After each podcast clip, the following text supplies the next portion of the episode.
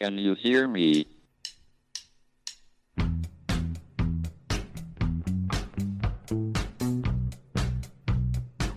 Houston, we have a problem. It's one small step for man, Now I am become death, one giant leap for mankind. the destroyer of worlds.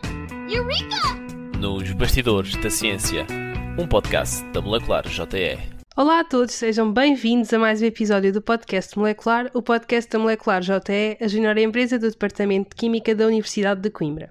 O meu nome é Carolina e hoje eu estou aqui com o João, mais uma vez, desta vez para vos falarmos sobre morcegos. São cegos? A resposta a esta pergunta é muito simples. Não, os morcegos não são cegos.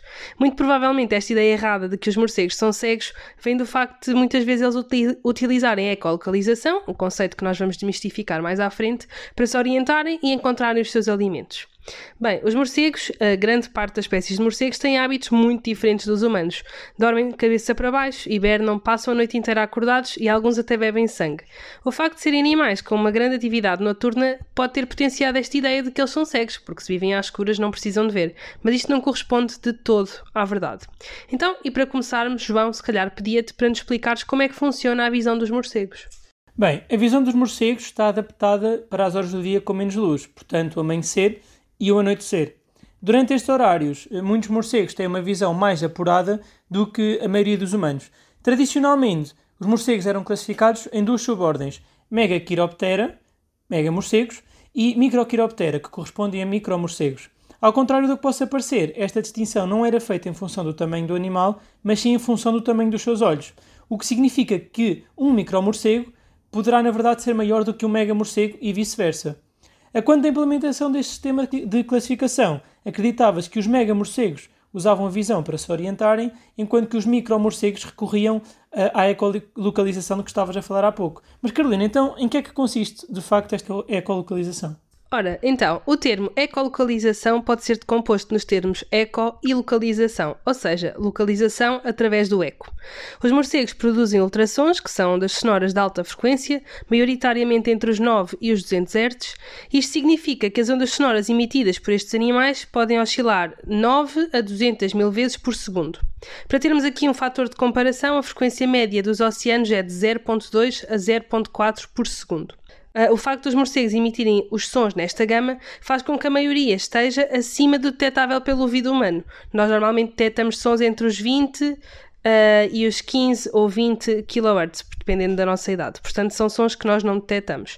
E agora, João, a parte interessante é como é que os morcegos usam estes sons. Os sons partem da laringe dos morcegos e o eco uh, acaba por ser refletido nos objetos em redor do animal, o que uh, o vai detectar posteriormente. Cada morcego identifica apenas o eco dos sons emitidos por, ele próprio. Uh, imaginemos dezenas de morcegos aos gritos uh, a tentar ouvir o eco da sua voz e aqui neste caso apenas o, o, o, o, som emitido ou o eco emitido pelo próprio morcego é que seria detectado. Quando o morcego quer localizar melhor um objeto, aumenta o ritmo com que se emite sons de forma a ter uma melhor resolução daquele alvo. Este método pode identificar objetos com o tamanho de um fio de cabelo humano, é portanto bastante preciso. Mas será que só os morcegos é que têm esta capacidade? Bem, na verdade não. A ecolocalização não é uma característica exclusiva dos morcegos. Temos outros mamíferos, como as baleias e os golfinhos, que pertencem ao conjunto de animais com esta capacidade. E sim, para quem não sabe, os morcegos são mamíferos, os únicos mamíferos voadores. E é curioso falarmos nesta questão da ecolocalização porque é exatamente a mesma tecnologia que nós utilizamos nos sonares, inclusive é de facto inspirada neste tipo de animais.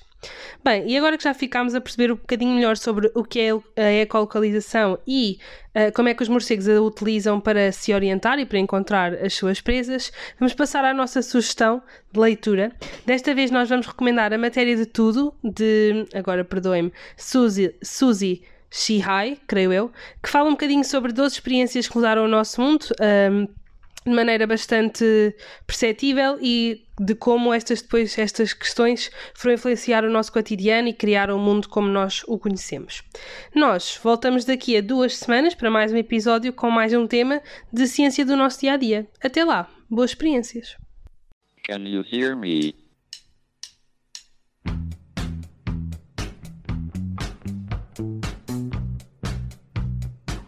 Houston, we have a problem. It's one small step for man. Now I am become death. One giant leap for mankind. The destroyer of worlds. Eureka! Nos bastidores da ciência, um podcast da Molecular JE.